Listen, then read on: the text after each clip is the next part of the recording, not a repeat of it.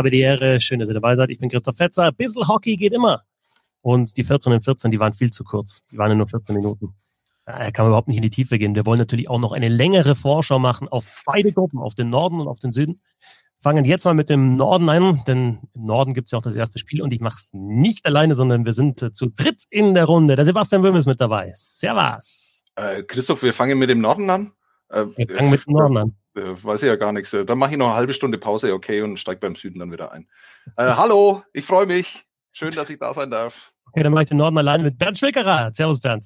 Sehr gute Entscheidung, der Mann hier aus dem Norden. Ich grüße. Aus dem Norden, in Anführungszeichen. Also aus ja, dem für euch. Für euch ist es auch so. Für euch ist alles über Frankfurt Norden, für mich ist alles unter Frankfurt Österreich. Ja, für mich ja. ist Nürnberg am Norden. Ja. ja, also die 14 und 14 war natürlich sehr knackig, eine Minute pro Team. Wir haben gesagt, wir müssen das noch ein bisschen, bisschen bisschen ausführlicher machen. Also über jedes Team noch ein bisschen länger äh, sprechen und vor allem auch diskutieren. Vielleicht gibt's ja mal unterschiedliche Meinungen, wäre ganz schön. Ähm, wie gesagt, wir fangen mit dem Norden an, machen einen schönen Preview-Podcast und äh, ich würde sagen, nach fünf Minuten jeweils pro Team gebe ich euch so einen kleinen Buzzer, weil ich weiß ja, ihr liebt Soundeffekte im Podcast, ne? Ja, wirklich. Absolut. Also, Sieben Teams, ah, fünf Minuten circa. Wir können auch mal überziehen, so ist es nicht. Also ist jetzt nicht komplett in Stein gemeißelt. Und dann machen wir zum Abschluss noch ein schönes Quiz, eine schöne Game Show. Bernd, du hast das vorbereitet, glaube ich. Aber hallo. Dann, ich hau euch dann im Süden was hin, wenn wir den Süden machen. Gut, also rein in die Vorschau, denn am Donnerstagabend geht's ja los mit der neuen DL-Saison, mit dem ewig jungen rheinischen Derby. Aber wir fangen an hier im Podcast mit den Eisbären Berlin. Bernd, bei denen ich ehrlich gesagt ja, so ein paar Fragezeichen habe. Ne? Center-Position zum Beispiel, wie haben die den Kader zusammengestellt? Dann hatten sie jetzt natürlich auch noch die Corona-Pause, äh, waren in Quarantäne, irgendwie ein paar Leihspieler dabei gewesen, ähm, die jetzt wieder weg sind, Special Teams nicht eingespielt. Also eigentlich ja schon von den Namen her ganz cooler Kader, aber aus meiner Sicht noch mehr Fragezeichen als Ausrufezeichen.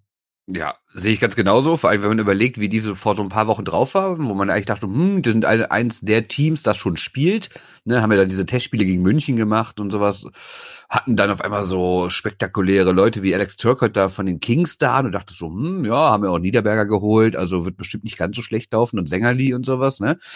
Äh, Grüße an den Trump an dieser Stelle. Und äh, dachte man erst so, ja, okay, ne, noch Gawanke und Tomi und alles so.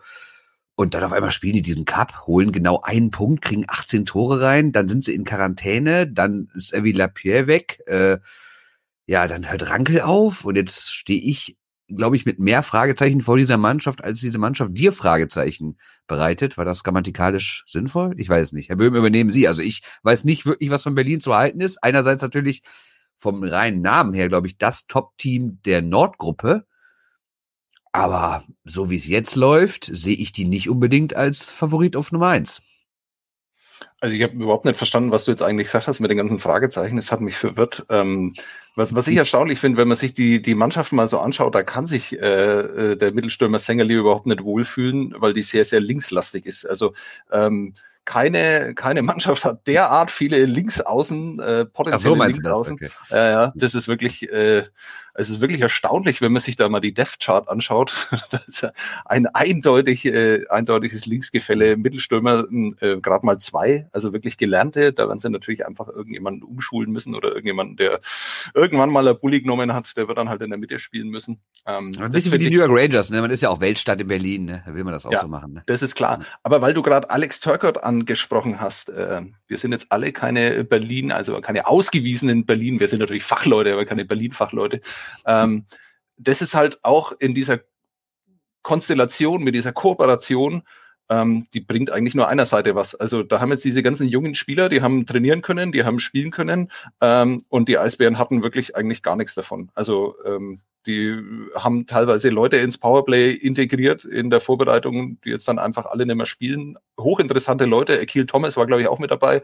Mhm. Ähm, super Prospect. Äh, also ist für mich nur schwer nachzuvollziehen und hat, glaube ich, den Eisbären auch wirklich überhaupt nichts gebracht, sondern eher nur Unruhe und, äh, und diese Lapierre-Nummer. Also in Nürnberg ist es so, dass die beiden Spieler Acton und Summers, das wusste man äh, relativ früh, hat es auch uns äh, Journalisten relativ früh ähm, äh, kommuniziert, dass die beiden sehr wahrscheinlich nicht zurückkommen werden. Und deswegen glaube ich diese Geschichte nicht, dass Lapierre, dass das äh, so plötzlich war, dass das so spontan ja. war. Der war die ganze Zeit, war er verletzt. Ähm, warum war er verletzt? Also der war wahrscheinlich nie in der Planung äh, für die Saison. Ist meine, meine Prognose, mag völlig falsch sein, aber. aber ja. Ich wirklich sagen, ja. Sebastian, ein guter Punkt, da möchte ich äh, anknüpfen, dann ist es doch auch wirklich Missmanagement, was den Kader anbelangt. Da muss man es ganz klar so sagen, weil denen fallen echt die Center weg. Die haben kein Aubry mehr, kein Shepard mehr, kein Lapierre mehr. Im Endeffekt die Top 3 Center der vergangenen Saison sind nicht mehr da.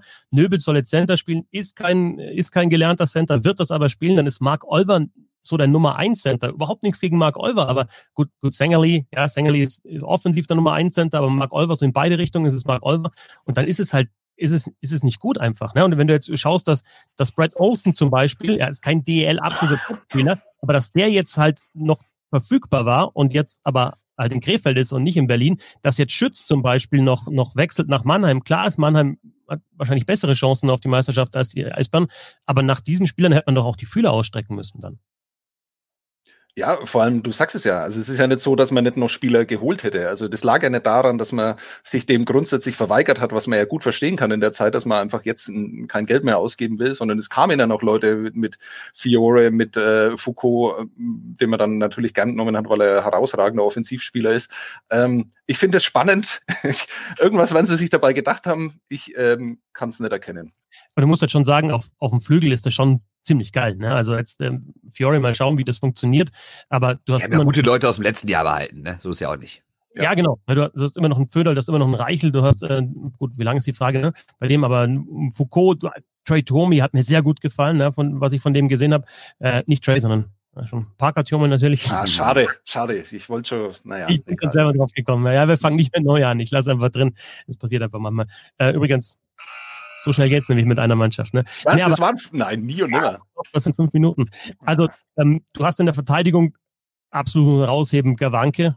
Also, das ist der Nummer 1 Verteidiger jetzt geworden in ein paar Wochen bei den Eisbären Berlin. Du hast natürlich einen super Tor mit Matthias äh, Niederberger. Also es ist kein, natürlich ein guter Kader, aber trotzdem, wie gesagt, ein paar, ein paar Dinge muss man hinterfragen.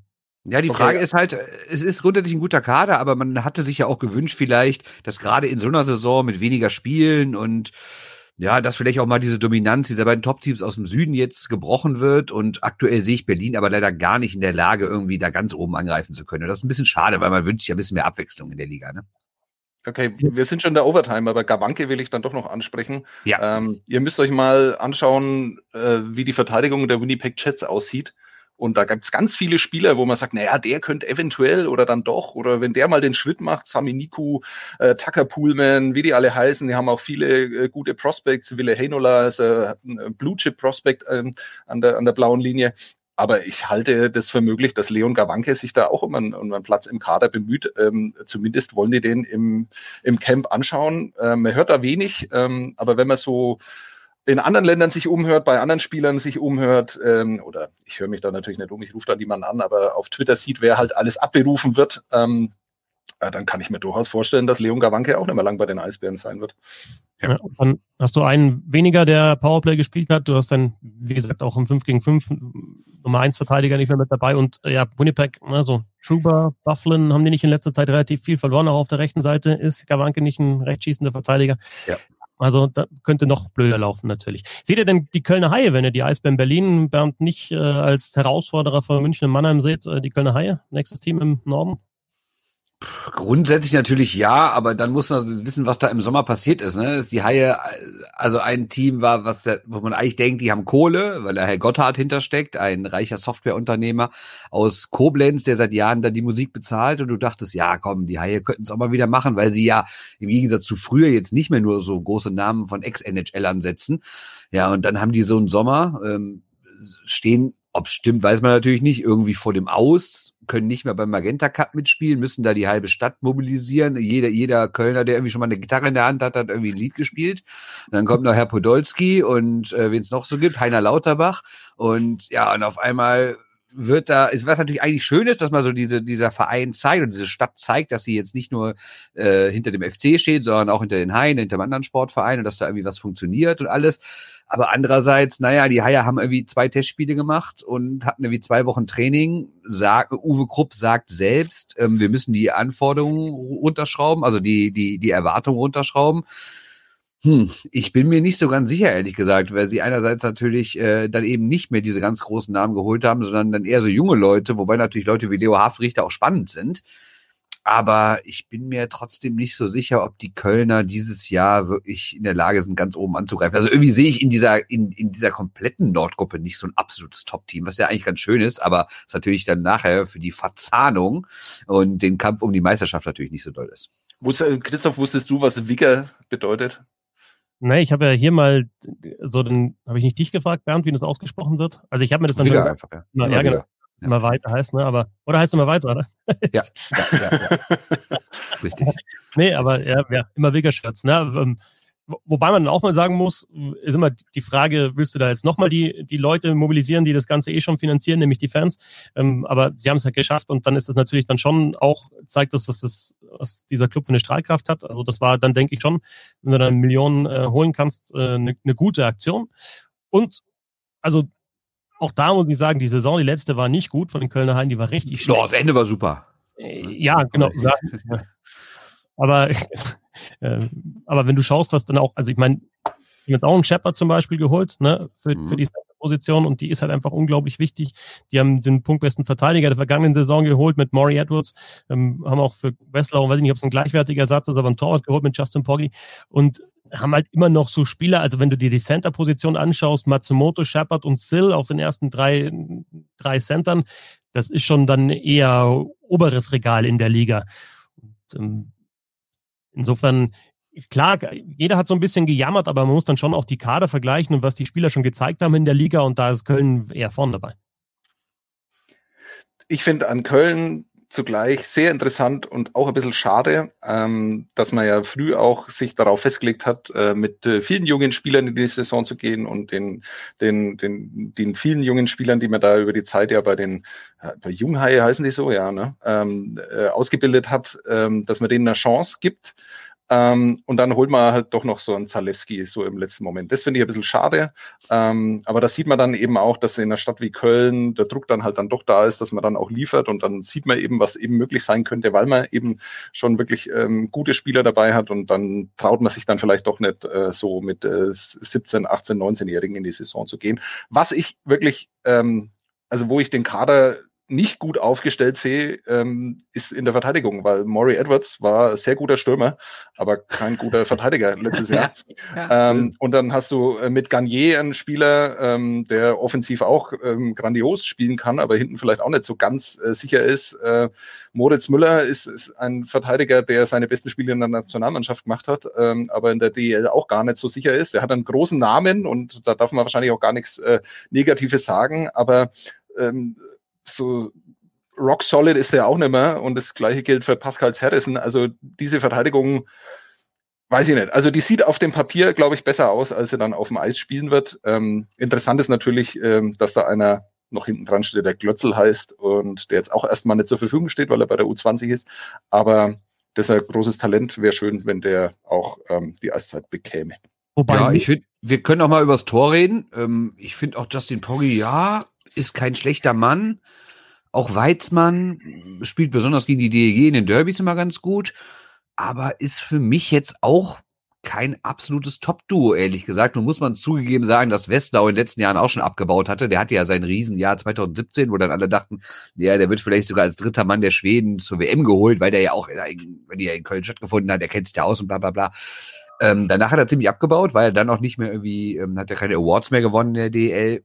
Und deswegen ist es jetzt nicht so, als würden sie, wie wir nachher bei der DEG sagen, vom absoluten Top-Torwart zu vielleicht nicht mehr, aber hm, ob Poggi und Weizmann jetzt ein Team sind, äh, ein Duo sind, was, was ein Team, was so an der Schwelle zum Top-Team immer sein möchte, irgendwie ganz nach oben holt, wage ich auch mal zu bezweifeln.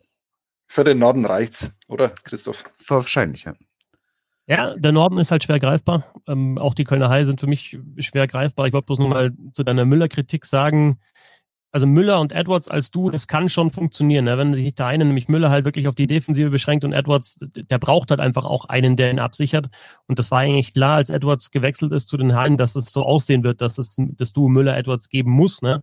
Und sie haben halt dann schon eine klare Aufteilung. Ne? Sie haben halt mit Garnier ist auch ein Offensivverteidiger, wenn du dann Terrassen daneben stellst oder eher einen defensiven und dann eben dann doch in der Verteidigung, das, was du dir ja gewünscht hast, ähm, Sebastian, Bekele ist Anfang 20, ne? Und dann, dann hast du halt noch äh, eben Glötzl und Knipp, die noch keine 20 sind. Und interessant finde ich auch Barinka, ein Deutsch-Tscheche, der, wenn ich das richtig recherchiert habe, waren teilweise äh, tschechische Seiten, äh, sogar auf die U20-Weltmeisterschaft mit Tschechien verzichtet hat, damit er sich einen Kaderplatz eben jetzt bei den Haien erkämpft. Und ja, der wird dann wohl auch möglicherweise sogar vierte Reihe Center sein.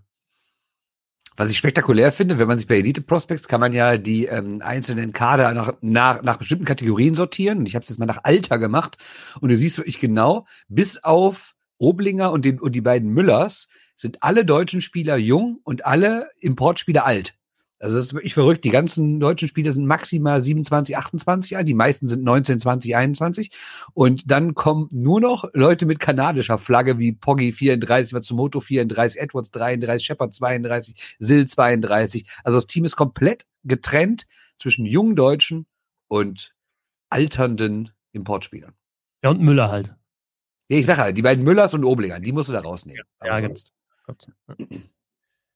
Okay, ähm, ich habe in meinen 14 14 jetzt weitergemacht im Norden mit den Fishtown Penguins aus Bremerhaven, äh, weil ich tatsächlich. Äh, war denk, die Sirenische? Hm, ja, ja, war die, die hast du. Muss ich Habe ich auch nicht gehört. Ja, okay. Ah, okay, dann muss ich euch ein bisschen. Nee, wir haben schon, war schon lang, schon drei Minuten vorbei oder so. Okay. Hm, naja.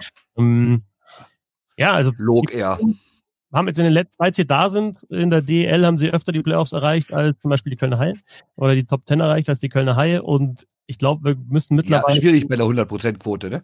Ja, genau, aber, soll da mithalten? Ja, ne, ja, aber also Köln möchte man vielleicht in der Zeit dann auch eine 100%-Quote zutrauen. Äh, war aber nicht so. Deswegen finde ich, muss man langsam aufhören, die als, als, als kleines Team oder so als möglicherweise Anwärter auf die Top 10 oder halt jetzt auf die Top 4 in einer Gruppe zu sehen, sondern einfach äh, vielleicht mal akzeptieren, dass sie halt ein Team sind, das Jahr für Jahr die Playoffs erreicht oder jetzt in dem Fall das Viertelfinale. Und ich glaube, Sebastian, der Magenta Sport Cup hat ähm, jetzt den Optimismus in Bremerhaven nicht unbedingt gedämpft, weil ja, da waren sie ja bis im Finale.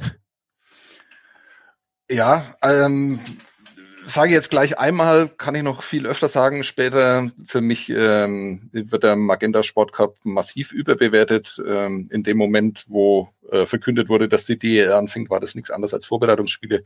Und Vorbereitungsspiele sollte man nie in keiner Liga der Welt äh, überbewerten. Und die Erkenntnisse daraus äh, also die haben sich eine Woche nach Saisonstart eigentlich normalerweise überholt oder sehr oft habe ich die Erfahrung gemacht. Zumindest deswegen würde ich auf den Magenta Sport Cup gar nicht so viel setzen. Aber kleiner, natürlich.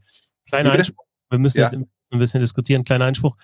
Grundsätzlich hast du recht. Aber wenn, wenn eine Mannschaft irgendwie so einen Spieltag 10 ähm, so, so viel Einsatz zeigt, äh, wie Bremerhaven so schnell an der Scheibe ist, so die Zweikämpfe gewinnt, so gut eingespielte Special Teams hat, dann können sie zufrieden sein. Also das können die Bremerhavener, glaube ich, schon rausziehen. Ne? Die sind schon, die sind lass mich, lass mich doch mal ausreden. Ja. Ne? Ja.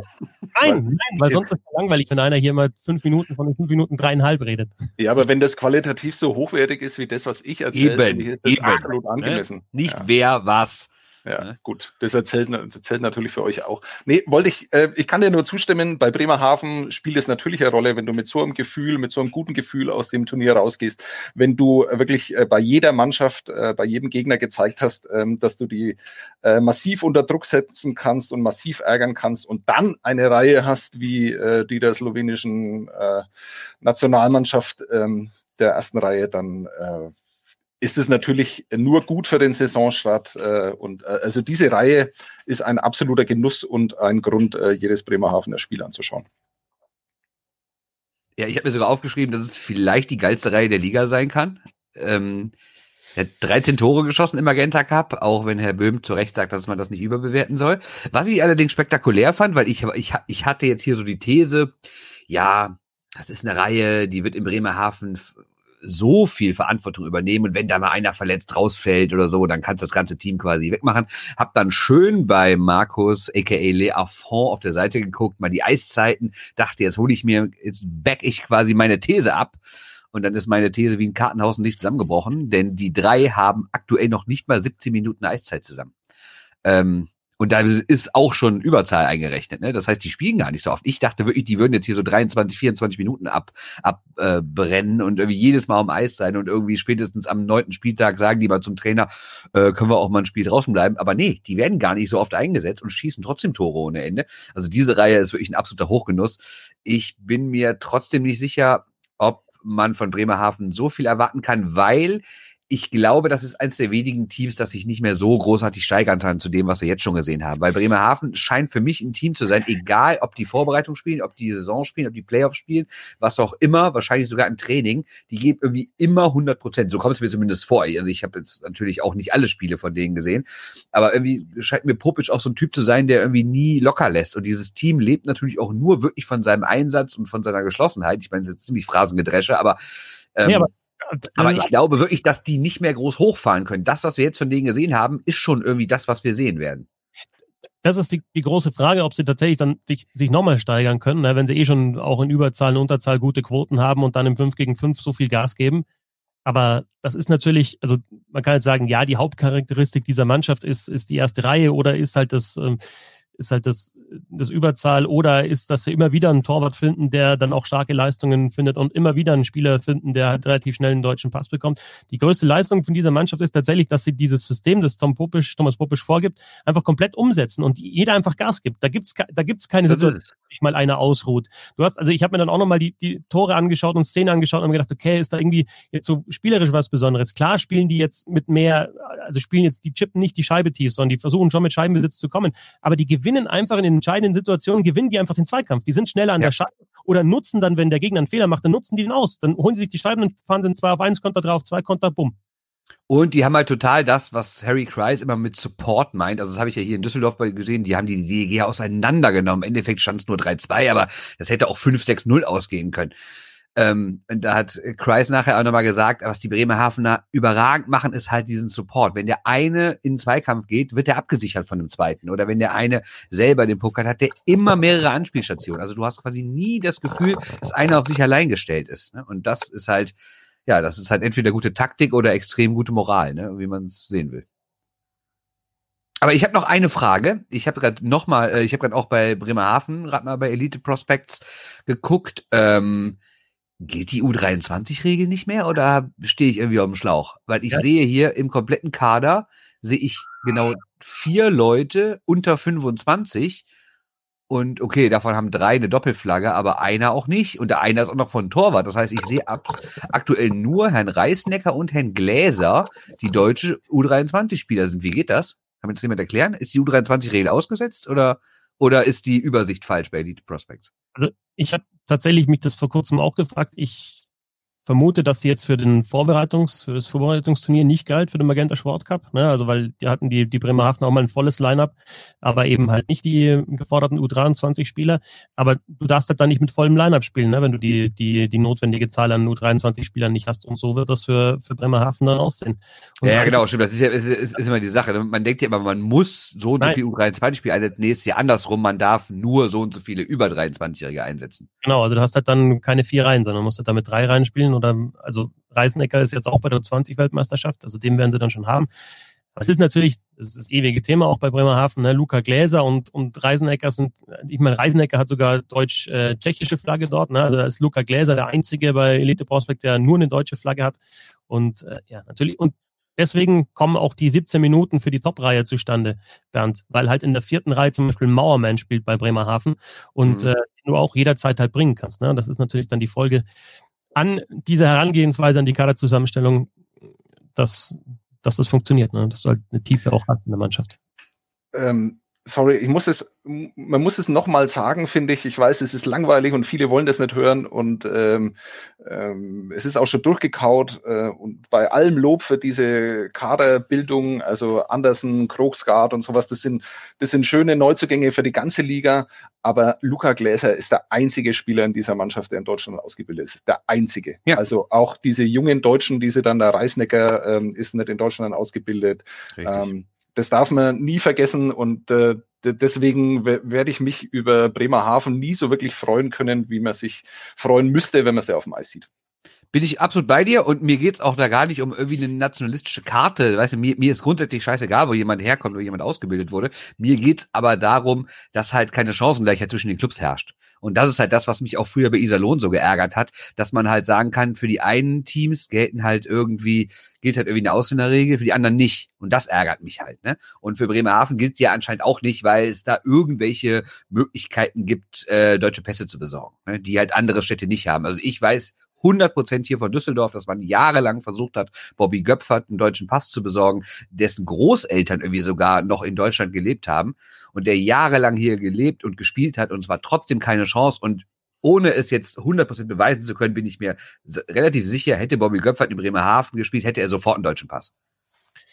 Ich weiß nur von einem, von einem Spielerberater, von einem deutschen Spielerberater, ähm, der sagt, ähm, dass es natürlich auch von Spielerberatern die Taktik ist, äh, Spieler nach Deutschland zu holen, die dann in Bremerhaven eingebürgert werden, schnell eingebürgert werden, weil sie an anderen Standorten nicht eingebürgert werden können und dann äh, von dort aus weiter wechseln. Also ähm, das ist keine Recherche, das ist Hörensagen, das sind Spekulationen, ähm, aber dass es sowas gibt, ähm, finde ich, kann man durchaus immer nochmal ansprechen. Ich habe mit dem Kollegen Matthias Berlenke gesprochen, der ja viele Spiele auch für Magenta Sport kommentiert von Bremerhaven, da er ja auch lebt.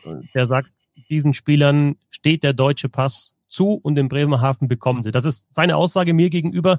Ähm, ich kenne mich da tatsächlich einfach nicht aus, wen dann äh, der deutsche Pass zusteht, aber es ist tatsächlich so, dass eben wir wissen ja, dass wir in Bremerhaven diesen Pass schneller bekommen. Und ich möchte auch nochmal sagen, klar, wenn du in dem System drin bist und nutzt es so aus, ist es nicht gut, aber kritisiert doch das System kritisiert doch die DEL und sagt, das ist von der DEL schlecht. Da muss von den 14 Teams, die müssen sich einigen irgendwann mal, dass es einfach eine Regel gibt für die Liga, dass du so und so viel nicht deutsche Spieler mit einem Pass, der Deutsches hast, sondern die in Deutschland ausgebildet sind oder so und so lange in Deutschland spielen. Und wenn, solange wir diese Regeln nicht haben, wird es immer Schlupflöcher geben und Mannschaften, die halt einfach, weil sie kleineres Budget haben, die Schlupfloch äh, nutzen. Also ich kritisiere in erster Linie einfach die Liga, dass sie da nicht, nicht, nicht weiterkommt. Also da muss ich aber in einer Sache die Liga in Schutz nehmen, weil Gernot Trippke hat mal irgendwann gesagt, wir können nichts anderes machen, als sagen, hat der einen Pass oder nicht, weil wir bestimmt nicht in so eine Blut- und Bodendiskussion rein wollen mit äh, wer hat hier welche Vorfahren, wer hat hier, wer ist wann hier geboren oder sowas und dann wollen die jetzt nicht entscheiden, wer jetzt große Anführungszeichen ein guter Deutscher und ein schlechter Deutscher ist, sondern er hat einfach gesagt, wir können nur sagen, wer hat einen Pass und wer hat keinen Pass und wenn jemand einen Pass hat, dann ist der für uns ein Deutscher und das ist ja grundsätzlich auch erstmal richtig. Im zweiten Schritt könnte man natürlich auch sagen, was du jetzt sagst, dass man so eine eigene Regel da, da noch draufsetzt, äh, dass, dass man vielleicht so und so viele Spieler braucht, die in der eigenen Jugend ausgebildet wurden oder generell in einem deutschen Jugendverein oder sowas. Das, dann, dann müsste man natürlich aber auch zum Beispiel den, weiß ich jetzt nicht fiktiv gesagt, den, den Holländer, der in Krefeld spielt, der aber sein Leben lang beim KIV in der Jugend spielt, der müsste dann auch als Deutscher gelten. Ne? So wäre es. Ne? Also entweder halt eine gewisse Zeit auch in Deutschland in der Liga und, und oder eben in Deutschland besser noch in Deutschland ausgebildet. Und klar erwischt dann vielleicht mal sogar jemand in die Richtung wie, na gut, Kahun jetzt ist kein gutes Beispiel, aber also ich würde tatsächlich eher das fördern, dass, dass es um die Ausbildung geht. Und ich, mir ist das, also steht mir überhaupt nicht zu, zu beurteilen, wer einen deutschen Pass bekommt oder nicht. Und in die Richtung will ich die Diskussion auch überhaupt nicht lenken, sondern es geht mir halt darum, dass du halt wirklich, ja, dann diese Spieler, sag ich jetzt mal, weil es immer heißt, ja, die, die Nationalmannschaft ist das Aushängeschild und so weiter, bringen halt da in der Beziehung einfach das deutsche Eishockey nicht voran. Ja, darf, darf, ich da versuchen, auch noch was Schlaues dazu zu sagen? Wir können ja dann die, die Düsseldorfer EG in, in 30 Sekunden machen. Sondern grundsätzlich, ja, ja, passt. Ja. Ähm, also ich glaube, dass der einzige Weg ist, der da möglich ist, und ich weiß, wie unrealistisch es ist und wie naiv das auch gedacht ist, aber wenn an allen Standorten sich einfach die Erkenntnis durchsetzt, dass das deutsche Eishockey an jedem Standort nur dann wachsen kann, wenn du auf deutsche, auf einheimische Spieler setzt, wenn das sich in den Städten besser verwurzelt, wenn das Interesse über die einzelnen Eishockey-Fans, über die Hardcore-Eishockey-Fans hinausgeht, weil da Spieler aus der Stadt die Chance bekommen, sich zu zeigen und die gibt's an fast allen Standorten dann wird das äh, Eishockey überall wachsen können. Und das, glaube ich, wird man nicht durch Regeln schaffen, sondern das wird man einfach durch die Erkenntnis schaffen, dass es nur so funktioniert. Und da hast du das alte Thema, dass einfach viel zu kurzfristig gedacht wird im deutschen Eishockey und dass, äh, dass es da an Geduld fehlt und so. Und die, die, die Gründe dafür kennen wir alle, die gibt's an jedem Standort. Ähm, Sponsoren, die nervös sind, Sponsoren, die natürlich nicht drei Jahre warten wollen, bis ähm, sie in einem guten Licht dastehen. Alles, alles völlig klar, aber solange diese Erkenntnis sich nicht durchsetzt, wird sich da auch nichts ändern. Word. Deswegen konnten wir es bei Bremerhaven überziehen, weil es ja auch nicht um die Mannschaft ging, sondern ging tatsächlich nicht um Bremerhaven. Es geht, äh, es gilt ja für viele Standorte. Bernd, erzähl uns was zur Düsseldorfer AG, die für mich ja schon in der Gruppe mm, in der Mitte drin ist, im, im Norden, die natürlich realistische Chancen auf die Top 4 hat. Und wie ich finde und wie du mir auch erzählt hast, deswegen erzähle ich es dir jetzt auch nochmal, mehr Tief im Sturm hat. Allerdings hat so, so ein bisschen ein Problem in der Verteidigung und, und zumindest fra kleines Fragezeichen im, im Tor. Ja, im Tor will ich das Fragezeichen gar nicht so klein nennen, weil ich meine, dass der Abgang von Niederberger wehtut, ist klar. Du hast den besten Torwart der Vorsaison, der auch meiner Meinung nach immer noch der Hauptgrund war, warum die DEG wirklich so ordentlich gespielt hat und so eine relativ entspannte Saison hatte. Ich kann mich da nur wiederholen, 31,8 Tore weniger als der Ligaschnitt gehalten. Das heißt, wenn Niederberger 32 Tore mehr kassiert, hätte er trotzdem eine ordentliche Saison gespielt und die DEG ist wahrscheinlich nicht in den Playoffs. Jetzt hast du halt Pankowski und Hane, Niki Mond wird aller Orten dafür gelobt, wie mutig das ist, auf zwei junge deutsche Torhüter zu setzen. Einer noch aus der eigenen Jugend, einer andere, ein anderer, der in Mannheim irgendwie keine echte Chance bekommen hat. Ja, es lässt sich ganz gut an. Pankowski hat sehr stark bisher gehalten, aber funktioniert das langfristig? Ich weiß es ehrlich gesagt nicht. Und das ist für mich der, also die beiden Jungs entscheiden für mich alleine, wie die DEG-Saison laufen wird, weil die Abwehr davor ist mir einfach aktuell zu schwach, gerade was so das nach vorne spielen angeht. Also da waren Trümmerpässe, äh, ständige Puckverluste, sobald ein Gegner ein bisschen Vorcheck spielt. Und das war jetzt nicht nur im ersten Spiel in Wolfsburg so, wo die noch irgendwie nur zwölf Mann hatten, sondern es war auch nachher noch so gegen Bremerhaven. Gut, in München ist es immer schwer, aber dieses Aufbauspiel war echt extrem schwach, muss man sagen. Und jetzt ist dafür ja Kyle Kumiski, heißt er, glaube ich, ist ähm, verpflichtet worden, der ja so ein bisschen als Packmover gilt, guten ersten Pass spielt, kann die Füße bewegen. Also genau das, was diese Abwehr gebraucht hat, um irgendwie nach vorne spielen zu können. Aber der ist auch erstmal in Quarantäne, wird am Donnerstag in Köln nicht spielen. Wer weiß, ob der mit 34 nach so einer langen Pause erstmal wieder hinkommt. Also die Abwehr und gerade so das Aufbauspiel ist für mich das große Fragezeichen in Düsseldorf.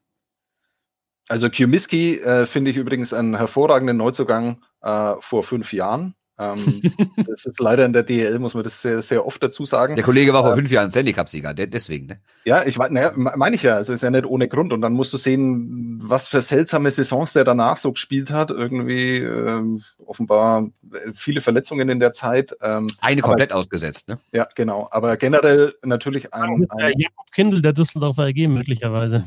Ja, nur der kann skaten im Gegensatz zu, zu Kindle. Also Kindle war schon sehr langsam. Ähm, äh, Kumiski, glaube ich, ähm, ist herausragend, wie der skaten kann. Deswegen wird der erste Pass da gar nicht so eine große Rolle spielen, weil das ist eigentlich einer, der den Puck einfach locker an die, an die blaue Linie tragen kann, an die gegnerische.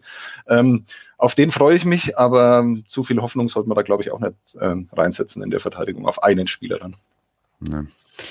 Du hast natürlich auch ein paar prominente Abgänge, wobei Adam mir überhaupt kein, also werde ich nicht vermissen. Äh, ich sag nur an Sie, Herr Böhm, ähm, achten Sie bitte darauf, wenn Herr Adam auf dem Eis ist, wer rennt als letzter beim Puckverlust zurück und wer rennt immer als erster zum Wechsel. Nur mal so als kleine Gedankenspitze für Sie.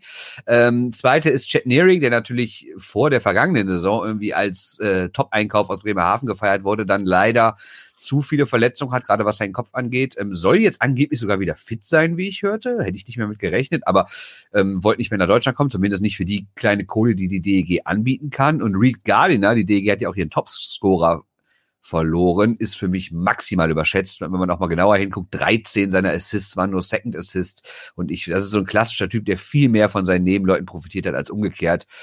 Ja, da hast du noch Leon Niederberger verletzt, der ähm, natürlich emotional als Niederberger in Düsseldorf eine große Rolle äh, gespielt hat, aber ist bis auf seine wirklich starke Unterzahl eigentlich auch zu ersetzen. Das heißt, ich finde, im Sturm sind sogar besser geworden, wenn du guckst, dass halt so ein ähm, so ein Daniel Fischbuch dazugekommen ist. Ne? Und ähm, ich finde, die Top 6 kann sich eh sehen lassen. Dazu hast du Frohm und Karatschun, mal so zwei Leute, die mal ein bisschen Körper reinbringen, weil die DG hat sehr körperlos gespielt in den letzten Jahren, gerade was ihre Offensive anging. Und ich freue mich sehr, da könnt ihr euch davon, ist Herr Ehl, ein junger äh, Mann aus Landshut, der letztes Jahr schon gut gescored hat in der zweiten Liga und dieses Jahr bisher echt ordentlich spielt. Also das ist echt ein Mann, auf den man sich freuen kann. Aber grundsätzlich sehe ich die DEG ah, mit viel Glück irgendwie auf Rang 4. Viel mehr ist da, glaube ich, nicht drin dieses Jahr.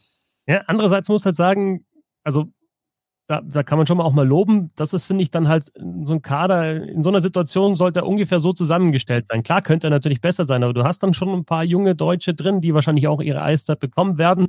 Das versucht dir eben auch ein Deutschen, der eine starke Saison gespielt hat in der vergangenen Saison mit Fischbuch zu holen. Hast du nicht nur versucht, hast es geschafft. Ist dann so möglicherweise eine erste Reihe mit, mit Barza, Fischbuch und dann Kamera oder halt auch Flake mit dazu. Je nachdem. Also ich glaube, die kann auch relativ viel Spaß machen. Und ja, wenn, wenn Komiski, wenn das funktioniert da hinten, dann ist die Verteidigung, also gerade diese Packmover, die du angesprochen hast, Komiski, Ebner, Novak, man muss immer natürlich hinterfragen, was ist jetzt in den vergangenen Monaten passiert, aber so schlecht, also für ein Team, das sich für die Top 4 bewirbt, ist es, denke ich, auch nicht.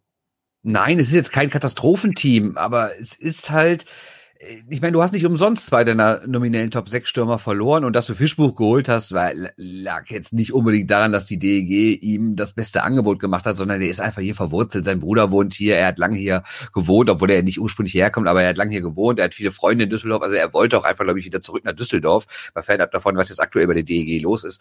Aber du darfst auch nicht vergessen, dieser Verein hat extrem Geld sparen müssen. Ähm, ich glaube, es gibt keinen Verein, der so niedrige Gehälter aktuell zahlt. Man sieht ja auch daran, dass Spieler, die in Düsseldorf dann nicht mehr unterschrieben haben, jetzt zu anderen Vereinen gehen, von denen es auch heißt, sie hätten nicht viel Geld. Das die DEG hat noch weniger Geld. Da sind wohl teilweise sogar bis zu 70 Prozent gespart worden, was, äh, was Gehalt heißt. Und es wird irgendwie nur noch ein bisschen mehr als der Mindestlohn gezahlt. Und da kriegst du halt auch viele Spieler nicht. Und das ist auch in Ordnung, so läuft's halt. Aber äh, da braucht man dann auch nicht mit sonderlich viel rechnen. Andererseits, ich habe vorgestern noch mit Harald Wirz telefoniert, dem neuen Geschäftsführer der DEG, und der hat mir zumindest äh, gesagt, die Saison ist komplett durchfinanziert, egal was noch passiert. O-Ton ist, uns wird im Februar nicht das Geld ausgehen. Und das ist ja eigentlich schon mal eine ganz gute Nachricht. Äh, Mindestlohn oder Kurzarbeitergeld? Hast du das bewusst jetzt so überzogen? Ja, ähm, bewusst, ja. Du weißt, wo der Mindestlohn in Deutschland liegt, ja? Ja, ja, ja. Okay. Ja gut, und das ist natürlich bei so einem Zwei-Stunden-Job, den die haben, natürlich dann äh, wahrscheinlich doch noch ein bisschen mehr, aber es ist wohl wirklich ganz, ganz knapp über Kurzarbeitergeld. Ja. ja. Ähm. Ich will es ich will's ein bisschen nerdig machen. Ähm, ich, ich würde mich freuen, wenn Alexander Karatschun den Durchbruch in der, in der DEL endlich schafft, weil der hat es ja sehr lang in Wolfsburg ähm, probiert, ist mir da immer aufgefallen als Kanten, der aber auch mehr kann. Jetzt hat er 27 Tore letztes Jahr in der DEL 2 gemacht. Ähm, Wäre schön, wenn der das in der DEL auch zeigen könnte, dass er auch scoren kann und nicht nur einer ist, den man da zum Rumpeln aufs Eis schickt. Ja, und äh, guckt euch mal den Fromm an. Der ist auch interessant, wirklich. Der ist auch, äh, der sieht zwar jetzt von den Zahlen her 1,86, 85 Kilo gar nicht so spektakulär aus, aber auf dem Eis wirkt der auch wie so eine Einbauküche. Und das ist echt ganz interessant. Du hast gerade vorher von durchfinanziert äh, gesprochen. Bernd bringt uns zu den Grizzlies Salzburg, die ja relativ früh Vollgas gegeben haben beim Magenta Sport Cup, aber jetzt äh, zwar spielerisch überzeugt haben, Sebastian, aber ja, eben nicht gewonnen haben, beziehungsweise zu selten gewonnen haben. Da waren ein paar richtig krasse Schnitzer dabei. Es war irgendwie schön anzuschauen und die Verpflichtungen sind auch äh, teilweise wieder sehr interessant. Aber irgendwie hat mir da die Effizienz gefehlt. Dennoch ist es halt ein Kader, der schon zu den Besseren gehört da im Norden. Ja, und jetzt erklär du mir doch, weil ich bin da wirklich nicht der richtige Ansprechpartner. Ich glaube, ich habe äh, Wolfsburg äh, zweieinhalb Minuten gesehen jetzt an dem Magenta Sport Cup. Äh, du hast dich aber mit denen immer mal wieder beschäftigt. Woran liegt denn das? Also wenn man sich den Kader anschaut, ähm, dann ist es ja sehr gut. Die sind auch früh auf dem Eis gewesen. Ähm, also ich glaube, so nach München und sowas, so, so mit die Mannschaft, die wahrscheinlich äh, die meiste Eiszeit hat, vielleicht nicht die meisten Spiele, aber schon sehr viel Training in den Beinen hat. Ähm, und warum kam da so wenig rum? Du warst immer sehr kritisch bei denen. Kannst du dir das erklären? Also ich ich glaube, die, die haben eine klare Idee, wie sie spielen wollen und die hat man in der vergangenen Saison schon, schon gesehen auch. Also äh, kontrolliertes Aufbauspiel, die haben dann teilweise wirklich ewig lang die Scheibe hinten gehalten, bis sie den Pass bekommen haben und, und so halt dann auch Scheiben verloren und äh, auch ja einfach Chancen herausspielen. Also wirklich Zusammenspiel, kein, kein großes Dump and Chase. Mal schauen, die haben jetzt Järvinen, Finnen, Gerz, äh, Schwede, äh, Olymp, Norweger. Also in der Offensive tatsächlich wenig Kanadier und ohne das jetzt komplett auf Stereotypen dann jetzt beschränken zu wollen, die Analyse ist es tatsächlich so, dass, dass diese Spieler halt wirklich gut zusammenspielen und zusammenspielen wollen. Pfohl auch ein technisch guter Spieler im Sturm. Nur es reicht anscheinend noch nicht. Entweder sie haben es noch nicht komplett verinnerlicht oder es reicht die Qualität halt dann nicht, den Stil so zu spielen, wie sie ihn spielen wollen. Ich glaube, sie müssen dann teilweise auch, was sie in der vergangenen Saison dann ab und zu gemacht haben, einfach mal sagen, okay, der Puck muss übers Glas raus oder wir müssen mal rein äh, reindampen und wir müssen mal den Mahacek hinterher äh, schicken und dann fährt er mal an die Bande. Ich denke, die Elemente müssen noch kommen. Ich finde es aber grundsätzlich gut, dass sie dass sie versuchen, so Eishockey zu spielen. Und äh, schön anzuschauen ist das auf jeden Fall. Also Wolfsburg wird, wird sicherlich attraktives Eishockey spielen. Ob es jetzt erfolgreiches Eishockey spielen, weiß ich nicht. Also ich habe Wolfsburg zweimal gesehen. Einmal natürlich das 7-0 am ersten Spieltag gegen Düsseldorf. Das kann man ja gar nicht zählen, weil die DEG ja, da mit einer halben Jugendmannschaft aufgelaufen ist. Aber ich habe sie natürlich auch in Düsseldorf gesehen. Und da haben sie im Endeffekt 2 zu 3 verloren, waren aber die klar bessere Mannschaft, haben ohne Ende Top-Chancen vergeben und haben auch wirklich gutes Eishockey gespielt. Deshalb sehe ich die deutlich stärker, als jetzt dieser eine einzige Sieg da im Magenta Cup im Endeffekt in der Tabelle aussagt. Was ich interessant finde, in der Eishockey News sagt Pat Cortina, ich zitiere, das Wettkampflevel war nicht so hoch, wie es sein musste. Und das finde ich irgendwie komisch, weil man hörte doch überall, ja, wir haben jetzt monatelang nicht spielen können, alle sind so heiß, alle wollen wieder losgehen. Und dann gehen die aufs Eis und fahren da so ein bisschen spazieren, also jetzt mal ganz polemisch ausgedrückt, ähm, weiß ich ehrlich gesagt nicht, wobei Cortina dann auch sagt, dass in der vergangenen Trainingswoche, als sie dann aus dem Turnier ausgeschieden waren, das Wettkampflevel schon wieder ganz anderes war und dass da echt jetzt Zug in der Mannschaft ist.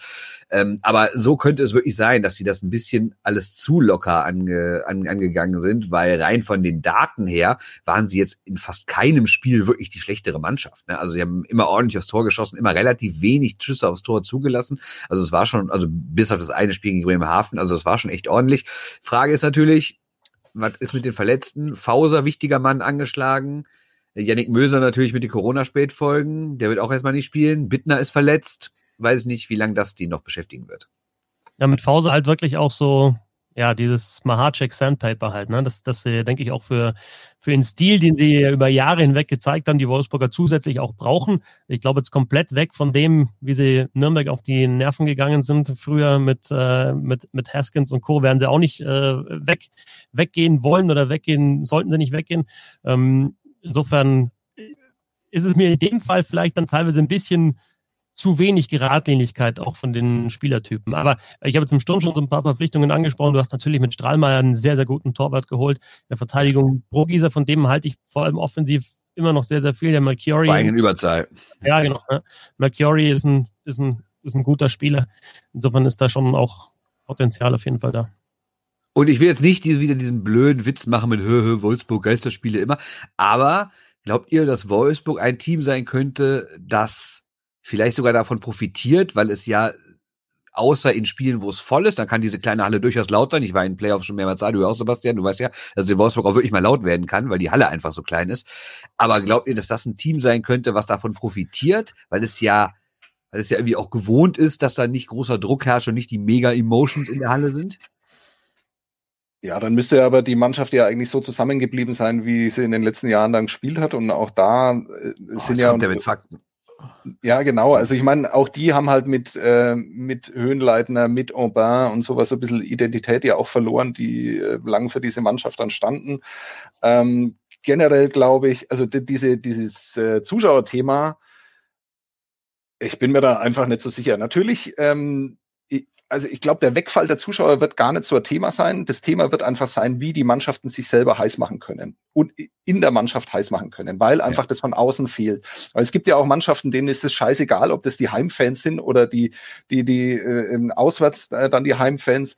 Äh, die geben, die lassen sich davon inspirieren. Und jetzt ist es wichtig, dass du dich halt selber inspirierst, dass du dich selber heiß machst, dass du immer wieder dich dran erinnerst, dass du in jedem Wechsel 100 Prozent gibst, weil es einfach diesen, diesen Impuls von außen nicht mehr geben wird. Ich glaube, dass es ähm, interessanter ist dann bei Schwenningen zu diskutieren, wie, was da die Eisfläche ausmacht. Interessant ist auch, was der Martin Wiemösterer im, im Podcast von Eiszeit FM angesprochen hat, äh, die Kälte der Halle in Straubing und äh, solche Dinge glaube ich, äh, die kann man da noch mit einbeziehen. Bei den Zuschauern, weiß ich nicht, äh, wird man, glaube ich, erst nach der Saison drüber sprechen können, ob sich das irgendwie ausgewirkt hat und dann ist es auch bloß so Kaffeesatzleserei.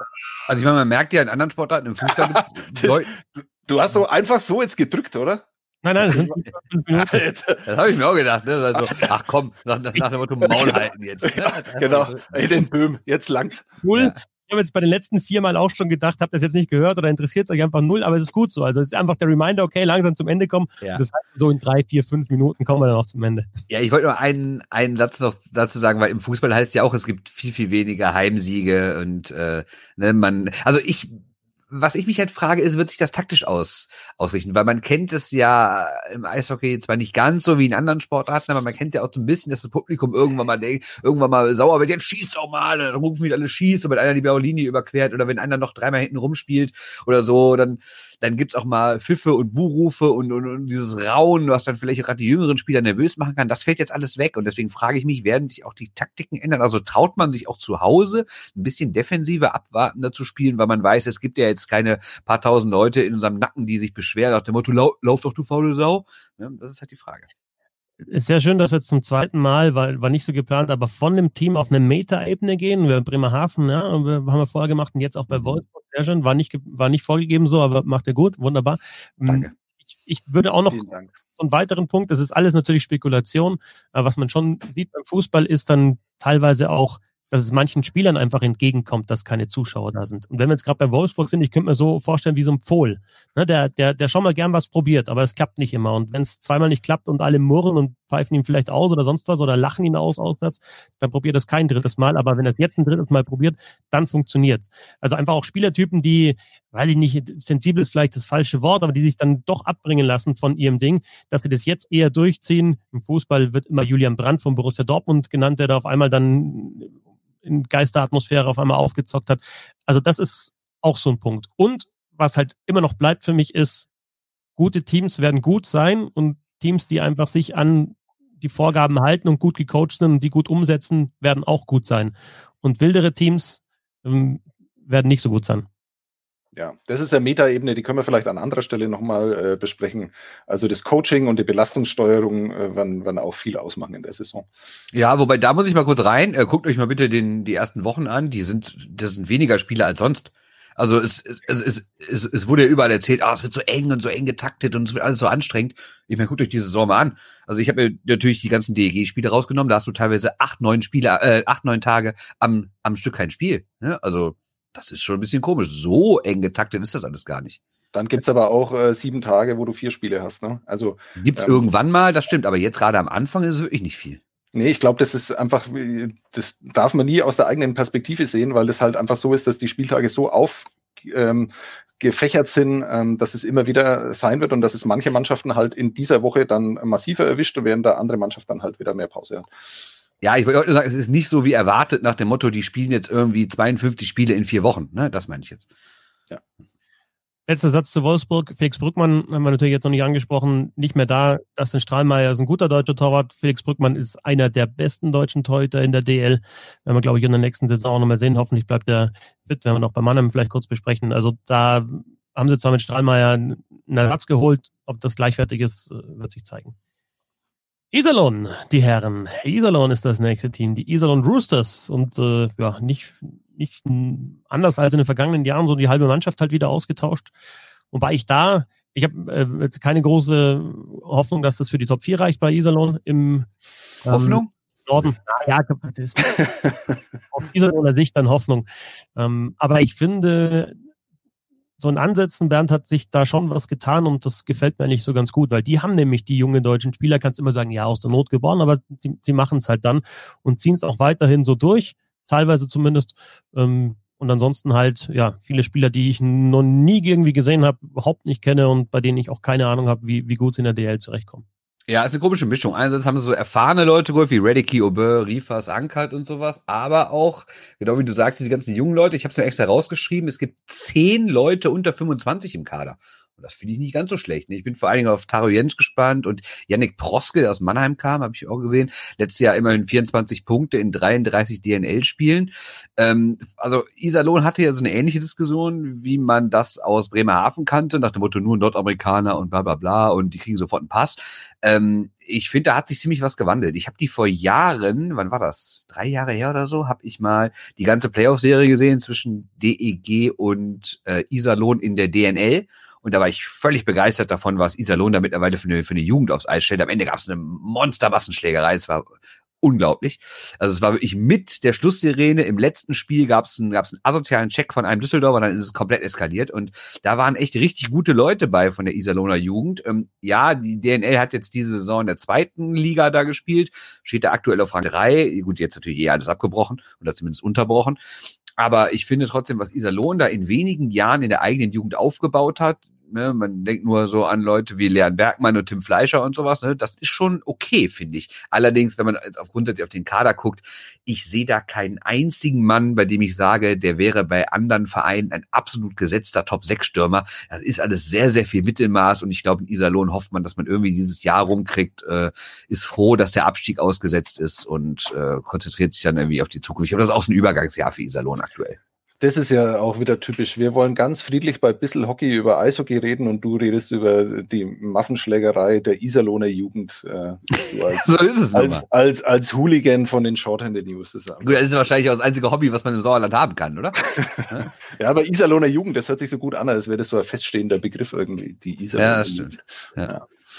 Se sechs Leute von der Bushaltestelle. Ähm, den Namen Yannick Schwendener. Wie äh, wisst ihr da irgendwas dazu? Habt ihr den schon mal gehört? Ähm, also Gerade, ich muss ja. ganz ehrlich sagen, ja, ich habe äh, mir gestern die Dev Charts so rausgeschrieben ähm, und davon, äh, ich habe wirklich das erste, ich wusste nicht, wer der, wer der Backup ist von äh, Andreas Jenicke und ich habe von dem Mann noch nie gehört und es ist ja hochinteressant, wo der herkommt, was der schon alles erlebt hat. Ähm, Finde ich spannend. Deutschschweizer, der auch in der ersten Schweizer Liga schon gespielt hat. Dürfte eigentlich der einzige Schweizer in der ganzen DL sein, oder? Weil es gibt ja keinen einzigen Deutschen in der Schweizer Liga und keinen einzigen Schweizer in der deutschen Liga. Hm. Oder? Gibt's einen? Wie gibt's denn noch?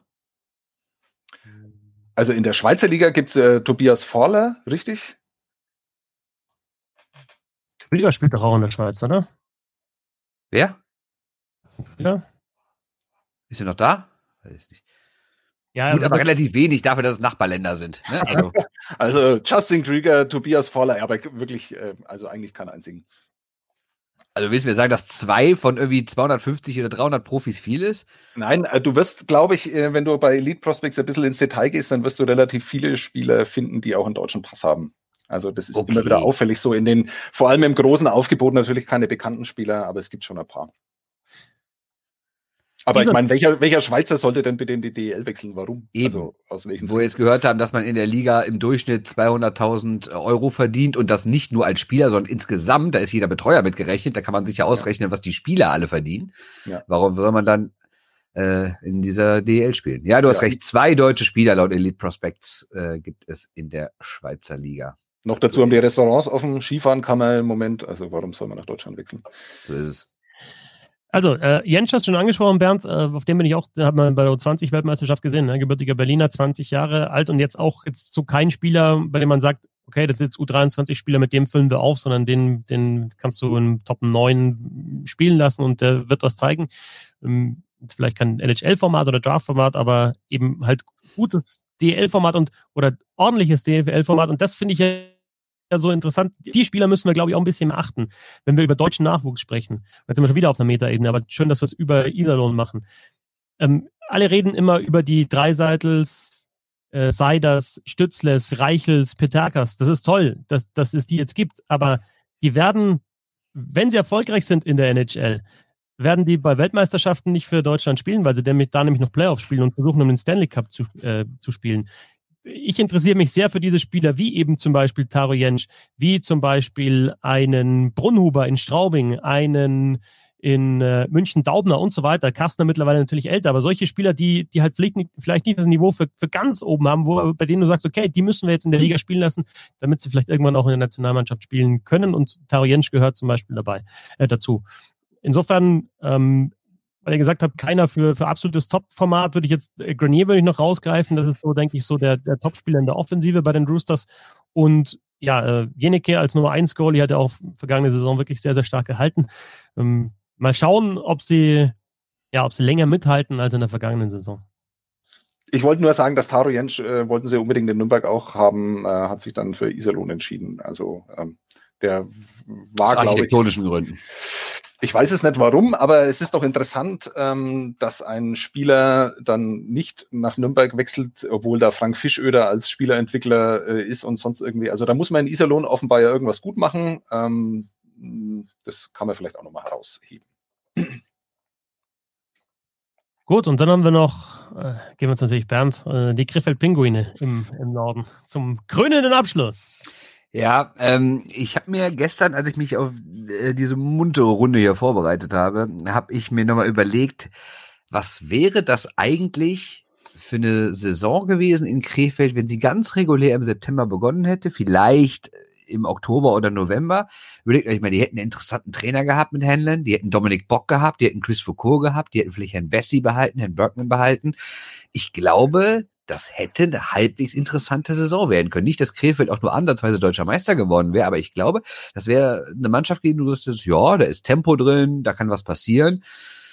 Ja, und jetzt, ja, Geschäftsführer weg, Trainer weg, Spieler weg, Fans sauer, äh, der neue Geschäftsführer macht nur eine, macht irgendeine Kirmesveranstaltung da, ähm, es gibt Gerichtsprozesse, es gibt alles, die Fans sind sauer, also ich brauche da gar nicht drüber reden. Also das, was ich da beim 0-3 gegen Düsseldorf gesehen habe am Eis, das war nicht DEL-tauglich, weil er jetzt alle möglichen Leute noch abhauen und das wird wieder nichts geben. Aber ich sage, anderthalb, zwei Monate vorher hätte Krefeld eine spannende Geschichte werden können. Für mich ist am krassesten, als wir die 14 und 14 in Kader angeschaut und bei Krefeld musste ich mich erinnern dran, dass, ah ja, stimmt, Pieter ist ja auch nicht mehr da. Also da ist seitdem, seit der weg gegangen ist, sag ich jetzt mal, ähm, ist so viel passiert eben bei den Pinguinen. Äh, das, das kannst du in fünf Minuten gar nicht erzählen, aber unter dem Strich ist es jetzt natürlich ein, ja, wahrscheinlich der, der schwächste Kader der Liga, oder? Ja. Auch der jüngste übrigens. Von welchem Kader redet ihr denn da überhaupt? Also ich weiß tatsächlich nicht, wer da überhaupt spielt. Also ähm, Le Affont, glaube ich, hat es mal gemeldet irgendwie, dass das offiziell sind im Moment acht Spieler gemeldet. Also irgendwie vier Verteidiger, vier Stürmer oder zehn, irgendwie sowas. Also ähm, da stehen potenziell viele da, aber es weiß doch keiner so ganz genau, wer dann da wirklich spielen wird, oder? Ja. War da Tine Braun verpflichtet. Ne? Also, na, es ist alles. Es ist alles kurios. Ich, also, wen ich ja immer noch ganz interessant finde, ist so jemand wie Lukas Lessio. Den finde ich wirklich nicht schlecht. Ich, ich, hätte eigentlich auch damit gerechnet, dass der abhaut. Die Frage ist, ob Martin äh, Schimanski abhaut, der ja neben Pieter die absolute äh, Ikone war im Verein.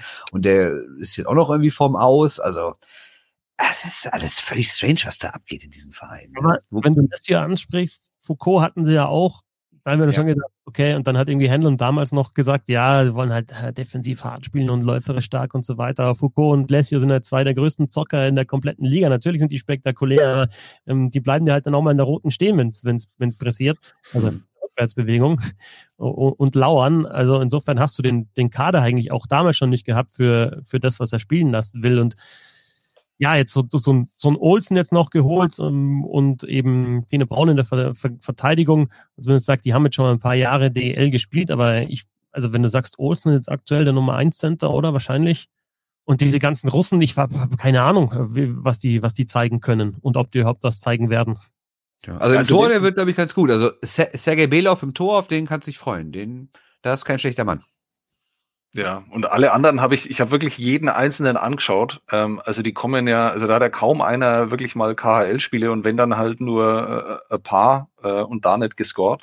Ähm, also also Wundertüte trifft es da nicht annähernd, glaube ich, bei der Mannschaft. Ich kann mir unter keinen äh, Bedingungen vorstellen, dass diese Mannschaft in irgendeiner Form überraschen wird. Ach, wer weiß, ob die überhaupt die Saison übersteht. Also mal ganz ernsthaft. Ne? Ja. Da, da in Krefeld ist alles möglich, ne? wenn da einer sein Geld abzieht, weil ich meine, kein Verein macht dieses Jahr auch nur ansatzweise Plus, aber bei dem Verein, äh, ich glaube, die sind sehr, sehr davon abhängig, ob da Geld, wo es auch immer herkommt, man weiß es ja nicht, äh, dann auch weiterhin fließt.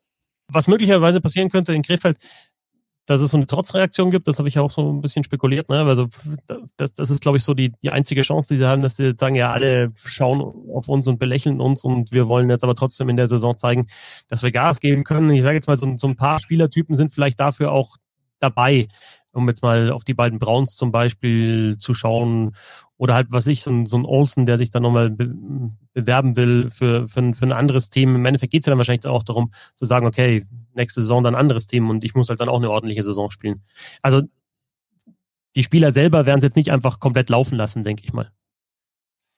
Nee, aber wenn einfach die Qualität fehlt, also ich meine, wie trotzig soll er sein? Da könnt, da könnt ihr auch sagen, wir, wir drei stellen uns auf Eis und wir sind irgendwie schlecht gelaunt. Das macht ja keine gute Mannschaft aus, ne? Also ja, da kann was entstehen, was vielleicht so eine Teamdynamik kommt, gerade nach den ganzen, dem ganzen Ärger, den es da gab mit nicht gezahlten Gehältern und mit irgendwie nochmal abends irgendwelchen eilig einberufenen Teamsitzungen, wo denen dann von Latz geknallt wurde, sie dann nochmal verzichten und so. Klar, da entsteht vielleicht auch so ein Wir-Gefühl und so ein jetzt erst recht Gefühl, aber wenn die Qualität einfach nicht da ist, dann bringen auch keine Gefühle was, ne? So, so, Kinder, ja genau. Viel zu lang schon über Krefeld. Ich habe auch noch was anderes zu tun. Komm, mach mal hin jetzt. Was ist mit dem los? Ja. Eine, eine, eine, eine Bold Prediction für den Norden, bevor wir zum Quiz gehen. Von jedem eine Bold Prediction. Sebastian von an, wenn du schon so gut gelaunt bist. Meine äh, Bernd fängt an. Nee, nee, nee, du fängst an. Du, du, du, du hast halt genau die richtige Temperatur für so eine Prediction. Ich bin aber nicht vorbereitet auf diese Prediction. Du hast wahrscheinlich schon eine, ich habe keine. Wir wollen natürlich mit der Bold Prediction vor allem Christoph Ulrich grüßen. Natürlich. Also meine Bold Prediction ist, die ist extrem bold. Uwe Krupp erlebt die Saison nicht. Komplett. Okay, so bold. Oder nicht? Okay. Ähm, meine Bold Prediction ist, wenn wir über Bremerhaven gesprochen haben, ich sage, mindestens einer von Berlin und Köln landet hinter Bremerhaven. Ist die so bold? Weiß ich nicht. Das wäre mein Bold für, für den Norden. Boah. Sebastian? Ja, jetzt der Herr Böhm, der irgendwie guckt wie ein Auto. Ja, ich überlege, überlege und schaue mir das alles nochmal an. Äh, ich halte es dann, also bis wir in den Süden kommen, halte ich es dann mit Christoph Ulrich, also Bold Predictions, völliger Scheiß. okay, dann machen wir zum Abschluss dieses äh, Forscher-Podcasts auf den Norden, aber trotzdem noch wie angekündigt ein kurzes Quiz oder eine kurze Game Show. Ähm, äh, Bernd, du hast uns vorbereitet, ne?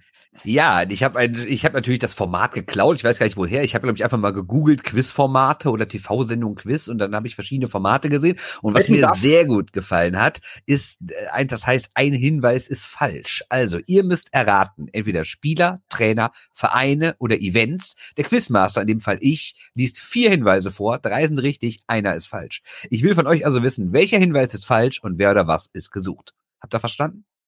Ich glaube schon. Nein. Immer hm. abwechselnd, oder dann? Also, ich lese vier Sachen vor. Und ihr müsst halt rausfiltern, welche drei Sachen stimmen zu dem gesuchten Person, Verein, Event. Und eine Sache stimmt nicht. Und das kann euch natürlich manchmal auf die falsche Fährte locken. Ne? Okay. Und also, alles klar. einem die Frage, oder? Nicht, nicht, nicht, nicht raten oder so. Also nicht gegeneinander raten, sondern eine. Nee, nee, nee, nee. Es, es, es, gibt, es ist eine Best-of-Seven-Serie. Okay. Äh, ihr müsst halt sagen, wer das Heimspiel hat, dann kriegt der die Frage. Und wenn der die falsch beantwortet, kann der andere quasi das Auswärtsspiel klauen. Wenn der die aber richtig beantwortet, ist der andere einfach mit seinem Heimspiel dran. Okay. Also ich würde gerne anfangen. Sebastian, wenn du willst, kannst du auch Heimmannschaft sein. Bitte, fang an. Okay, Spieler A, das ist also Kollege, du, äh, du Kollege Vetter, Frage 1, Heimspiel. Hinweis 1, es geht um einen Spieler. Er stammt aus der berühmten Jugendakademie von ZSKA Moskau. Hinweis 2, seine Rückennummer ist bei zwei verschiedenen NHL-Teams gesperrt. Hinweis 3, er war dreimal Top-Torjäger der NHL. Hinweis 4. Vor ihm waren schon sein Großvater und sein Vater Olympiateilnehmer.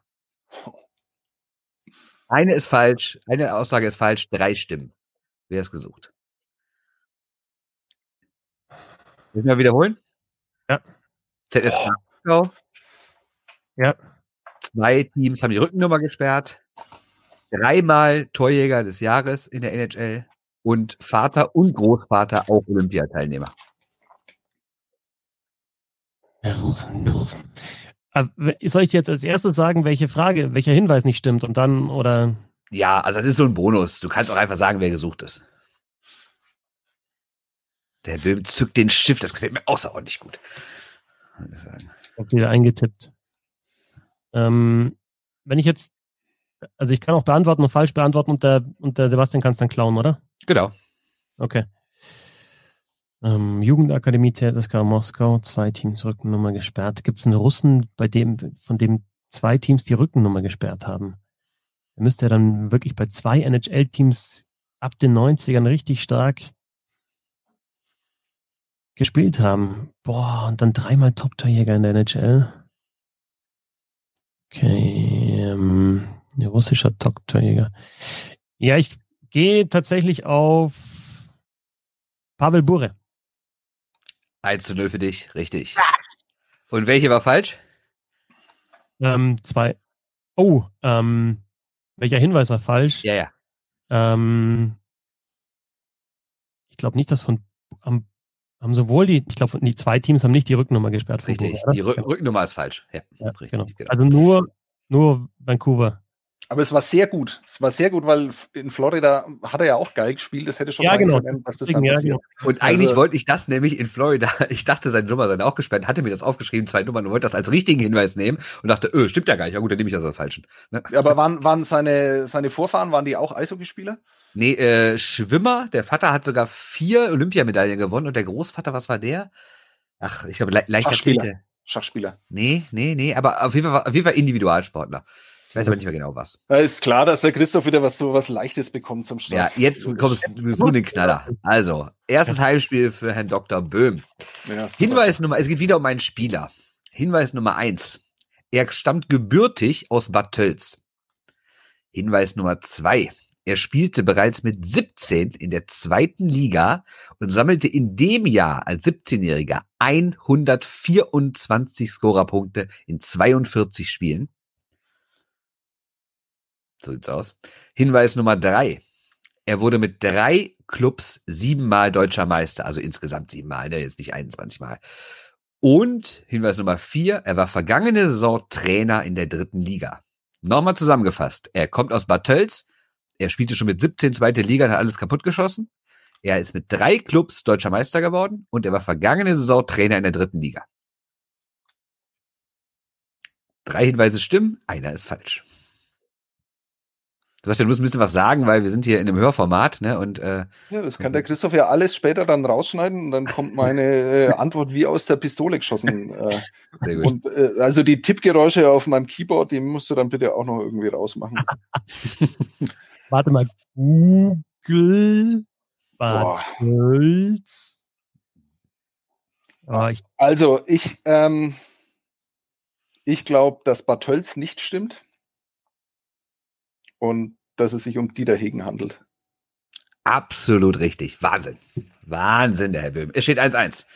Ich bin schwer beeindruckt von euch. Ich dachte, es sei zu schwer, weil überragend finde ich, überragend finde ich auch konzentriert die Frage, weil du mit Bad Tölz natürlich sofort, also du musst auch diese falsche Fährte musst du rauskriegen auf deinem, auf deinem deswegen dachte ich noch, ich sage mal das allererste falsch. Ne? Genau, weil ich hatte eine falsche Fährte auch bei, bei Bure schon und dann, dann, dann bleibst du auf der Fährte und dann musst du echt aufpassen. Stark, Sebastian. Aber, sie- aber ist die Zahl bitte krass? 124 Scorerpunkte in 42 Spielen als 17-Jähriger? Ja, deswegen musste es ein Spieler sein, der äh, was, was schon ein bisschen länger her ist, weil ich kann mich überhaupt nicht erinnern, dass es sowas Nee. gab. Also Ja, zumal drei verschiedenen Vereinen deutscher Meister, was wir auch in letzter Zeit kennen. So, Herr Fetzer hat wieder sein Heimspiel. Diesmal suche ich eine Stadt. Hinweis 1. Neuss, Sie- Neuss. Ah, ah, Sie ist in der DEL vertreten. Hinweis Nummer zwei. Sie hat verschiedene Teams her hervorgebracht, die deutscher Meister wurden. Hinweis drei. Vier Spieler, die in dieser Stadt geboren wurden, wurden in die NHL gedraftet. Hinweis vier. Hier fand die erste WM in Deutschland nach dem Zweiten Weltkrieg statt. Ich wiederhole nochmal. Sie ist aktuell mit einem Team in der DEL vertreten. Sie hat mehrere Vereine hervorgebracht, die deutscher Meister geworden sind. Vier Spieler sind gedraftet worden. Und hier fand die erste WM nach dem Zweiten Weltkrieg in Deutschland statt. Ich konkretisiere 1955, kurz nach deinem Geburtsjahr, wenn man sich dein Haupthaar anguckt. Gibt's mir mit den ersten drei schon wieder so ein Brain Cramp und so eine falsche Fährte, aus der ich überhaupt nicht rauskomme. Es ist echt brutal. Das, und das ist, also, geiles Quiz, aber das ist echt schwierig, weil man sich ja auf die Fährte locken lässt. Deswegen, also ich, ich, ich hau dann gleich, wenn ich jetzt zu lange überlege, dann komme ich, ich komme von der Fährte nicht mehr runter und sage einfach, es ist, ähm, es ist München. Welcher Hinweis war falsch? Ähm, äh, ist es München oder nicht? Nein, es ist nicht München. Ja, also dann brauchst du, noch, nicht noch mehr verwirren. Ich wollte dich noch ein bisschen bohren. Ja. So, Herr Böhm, Sie können klauen. Jetzt müsst ihr, äh, egal. Ich sag nix. Ich sag nicht, welcher Hinweis falsch und richtig ist. Ich habe keine Ahnung, wo. Also, ähm, hm. Ich war ja, ganz am Anfang, naja, nee, ist egal. Ich sag Garmisch. Nein, und ich frage mich gerade auch, äh, was trifft denn davon auf Garmisch zu? Ich glaube Ja, gar nicht. Keine Ahnung. Ja, ich Nee, dachte halt, dass die, dass die erste WM da vielleicht stattgefunden hat. Ähm, Mhm. also verschiedene Teams deutscher Meister ist natürlich auch vollkommener Bullshit, DL auch. Okay, Garmisch war totaler Blödsinn. naja, egal. Da habe ich den Dieter Hegen dann auch schon wieder. Äh, Also, die Antwort ist. Krefeld. Sie sind What? in DL vertreten. Sowohl der KEV als auch Preußen Krefeld wurden deutscher Meister. Der dritte What? Hinweis mit den vier Spielern war falsch. Und in Krefeld fand die erste WM auf deutschem Boden nach dem Zweiten Weltkrieg statt. Okay, gehen wir schnell weiter. Das war peinlich. Alles gut, alles gut. Frage an Herrn Böhm. Heimspiel. Die Ja. such, Wir suchen diesmal einen Wettbewerb. Mhm. Hinweis 1. Der Wettbewerb gilt als nationales TV-Ereignis in Kanada.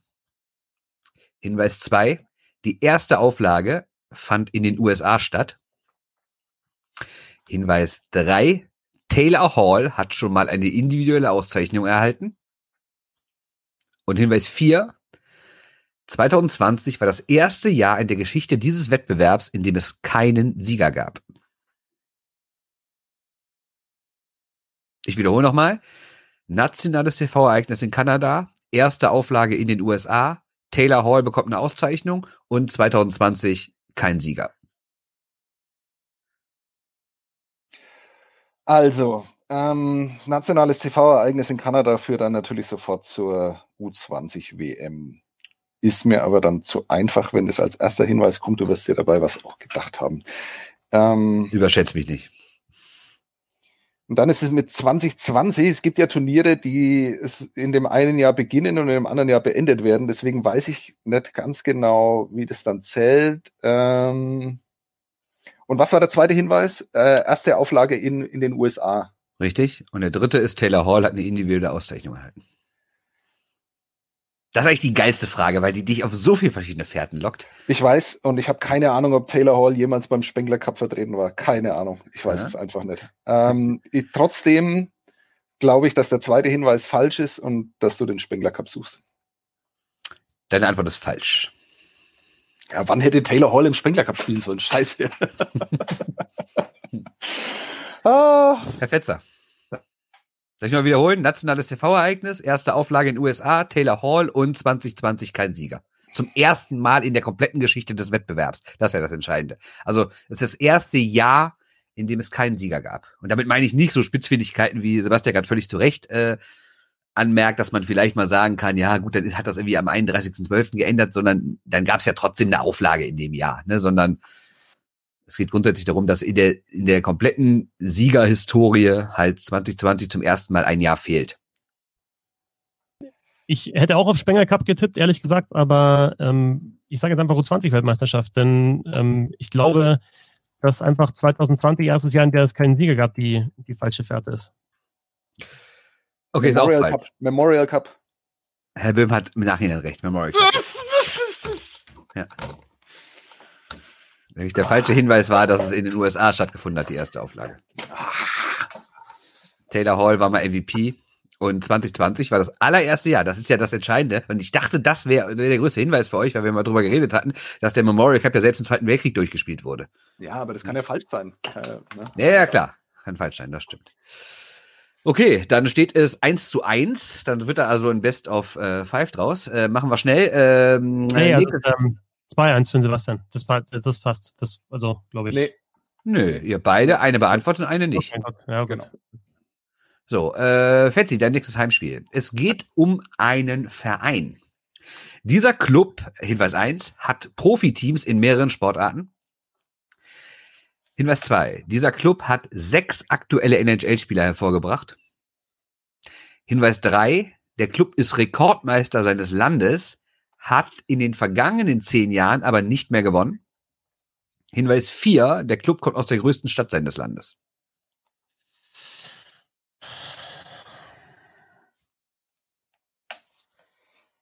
Nochmal bitte.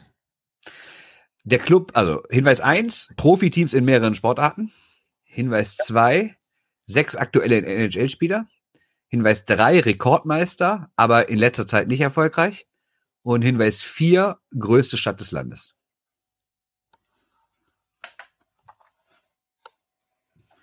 Boah, ist das schwierig. Alter.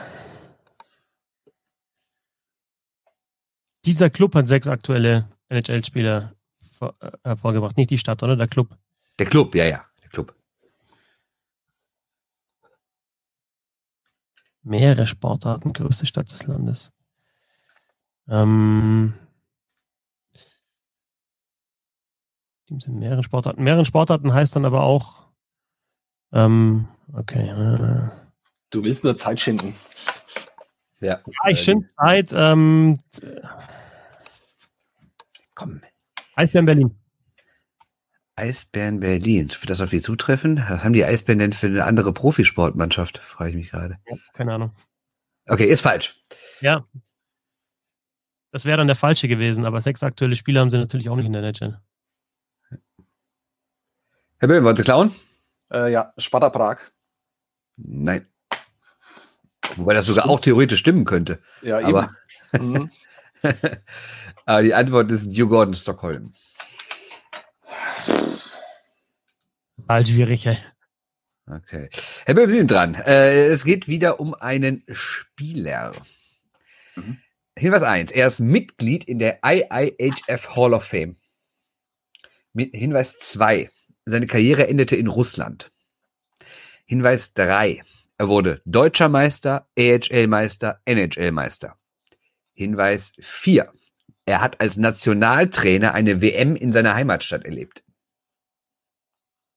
Ich wiederhole, Mitglied der IHF Hall of Fame, Karriereende in Russland, Deutscher Meister, AHL-Meister, NHL-Meister und als Nationaltrainer eine WM in seiner Heimatstadt erlebt. Also erstes Mal finde ich das sensationell, wie viel ähm, Mühe du dir da gemacht hast. Boah, ich saß ja echt zwei Stunden gestern, ne? Ja, ohne Scheiß. Also das merkt man auch, weil das ist richtig cool. Ähm, allein diese Frage ist richtig cool. Also er hat den Calder Cup gewonnen, er ist Stanley Cup äh, Champion und deutscher Meister. Boah. Hat seine Karriere in Russland beendet. Hall of Fame Mitglied der IHF und Nationaltrainer im eigenen Land. Sogar in der Heimatstadt, nicht nur im eigenen Land. In der Heimatstadt.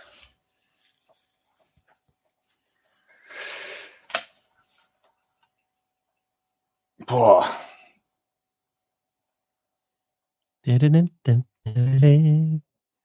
Der Fetzer grinst so, der hat bestimmt eine Idee. aber ich will nur die Stille überbrücken. und hat seine Karriere.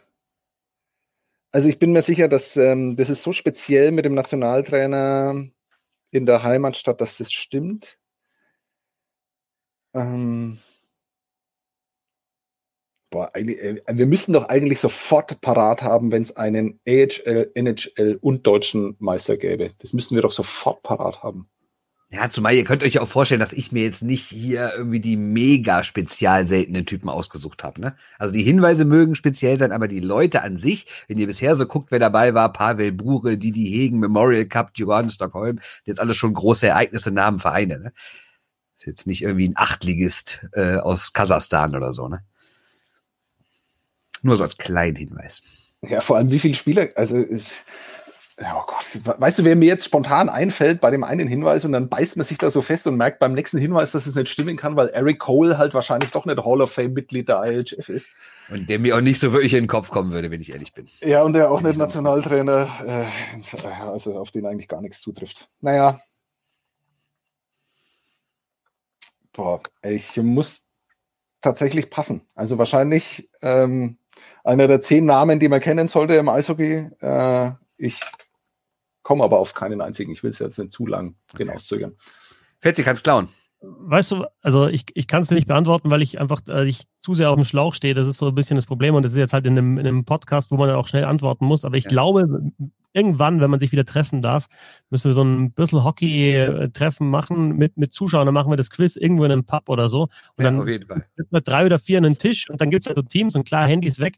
Und dann, wenn man sich beratschlagen kann und dann jeder so einen Gedanken hat und eine Fährte aufnimmt oder so, kann man die Frage, glaube ich, beantworten. Und eigentlich müsste ich sie jetzt beantworten können, aber ich, ich schaffe es einfach nicht, weil ich einfach so auf dem Schlauch stehe. Ich weiß nicht, ob das beim Hören dann anders ist und alle Hörer jetzt sagen, die sind so lächerlich, das gibt's ja nicht. Ja, ist, ich, ich kenne das ja auf der anderen Seite. Als, als Quizmaster hat, hat man es ja immer einfach. Ne? Und also, also für mich ist es völlig klar, ich, ich Sag uns was Falsches. Was falsch ist. Ja, Wayne nee, was falsch ist. Achso. Falsch ist äh, Hinweis 2, seine Karriere endete in Russland. Ja, okay, das.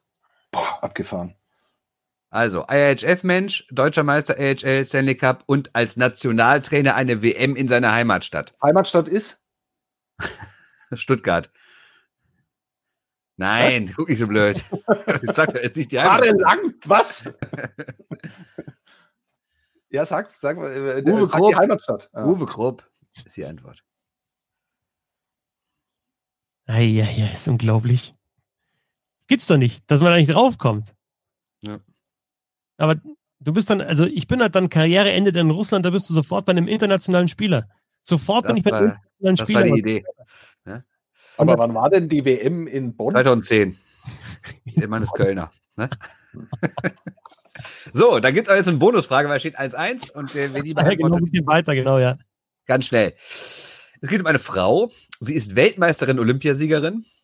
Ist Hinweis 1. Hinweis 2, ihr Bruder war oder ist aktueller NHL-Spieler. Hinweis 3, sie hat selbst in einer Männerprofiliga gespielt. Hinweis 4, sie arbeitet aktuell für ein NHL-Team. Machen wir nochmal schnell. Weltmeisterin und Olympiasiegerin. Punkt 2, Bruder war oder ist NHL-Spieler. Punkt 3, sie hat in einer Männerprofiliga gespielt. Punkt 4, sie arbeitet aktuell für ein NHL-Team. Was ist das? Ihr dürft beide raten, ne? weil das ist die Bonusfrage. Der Kessel. Frau Kessel, ja. Falsch. Fuck off, ey. Gibt's doch nicht. Aber, aber, aber pass auf, ähm, die, wenn, du das, wenn du den letzten Hinweis wegnimmst, dann muss doch stimmen, oder? Ja, vielleicht hat die andere Antwort falsch. Ja, aber dann, dann ist es doch korrekt. Wenn drei Hinweise zutreffen, dann wird es doch Nee, korrekt. nee, das ist ja gerade das mit nee, auf die nee, falsche nee. Fährte führt. Deswegen habe ich ja gerade den zweiten eingebaut. Wie, was? Wenn du, wenn ich jetzt, also Amanda Kersel hat WM und Olympia gespielt, ihr Bruder spielt aktuell in der NHL. Okay, Männerprofiliga. Bin ich mir Ich sagen, in welcher Männerprofiliga hatten die gespielt? Okay. Ähm, ja, aber dann gibt's ja nur noch, ähm, dann gibt's ja nur noch. Die größte aller Zeiten. Es ist peinlich. Herr Böhm, sind Sie eingeschlafen? Das Bild, äh, nee, die Augen bewegen sich noch, okay. Hermi Granato ist es nicht.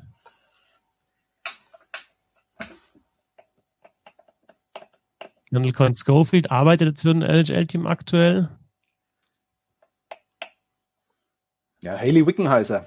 Aha, Herr Aber Böhm. Was ist denn der falsche Hinweis in dem Fall? Der Bruder spielt NHL. Ah, ich habe wieder den Bruder. Aber äh, ist, ist da nicht der Bruder, ist doch Doug Wickenheiser, oder? Nee, ist der Cousin. Ah, okay. Ah, sehr gut. Mhm. Du lässt dich einfach, also das ist, das ist das Fiese an dem Ding, dass man sich durch Ja, ne? Dann einfach komplett festnageln lässt. Das stimmt. Ja, es war, glaube ich, trotzdem zu schwer. Nein, Also- überhaupt nicht. Überhaupt nicht. War super. War super Quiz. Okay. Du suchst nach Uwe Grupp und keiner kommt drauf. Bitte. Also, Total. ja. Naja, das, genau. Also das ist halt das Ding. Die, ich glaube, die, die Personen selber waren nicht zu schwer, aber dann, die, das ist einfach tricky gewesen. Ja, die falsche Fährte ist immer hart, ne? Vielleicht, vielleicht, vielleicht habe ich die falsche Fährte zu nah dran gemacht an, an aber das habe ich nämlich absichtlich gemacht, weil ich das Ja, mit. Wickenheiser dachte ich, um euch auf Kessel zu denken, ne? Dann habe ich das bei äh, äh, Memorial Cup habe ich natürlich extra das Falsche so gemacht, um euch auf Spengler Cup oder U20 WM hinzuweisen, ne? Hat überhaupt Amanda Kersel Olympia gewonnen? Frage ich mich gerade. Okay. Jetzt zuletzt, oder? Nicht? Hat die nicht mehr gespielt? Doch. Müssen wir nachschauen. Aber wir gucken 18, jetzt. oder? Nee, Wir 18 gucken nicht die? Egal. Das war der, die Vorschau auf den Norden. Denn Das war eigentlich der Podcast, ja. Aber die Game ist wieder ewig lang ausgeartet. Ähm, vielen Dank an Sebastian Böhm. Auf Twitter ihn unter @böhmson Unterstrich zwischen äh, dem O und dem Doppel N. Ed Böhmson. Genau. Abonniert die Nürnberger Nachrichten. Mach das. Und vielen Dank an Bernd Schwickerath auf Twitter b Unterstrich Schwickerath. Ich danke euch. Also, und äh, wer Norden sagt, muss auch Süden sagen vor dieser DL-Saison. Äh, natürlich gibt es auch noch eine Vorschau auf den, den Süden. Die wollten wir nicht Vielleicht gleich, etwas knackiger. die wollten wir gleich danach aufzeichnen. Und äh, das Zeitbudget äh, rinnt uns ein bisschen durch die Finger. Wir schauen, wie wir es machen. Auf jeden Fall danke fürs Zuhören. Bis zum nächsten Mal. Habe die Ehre.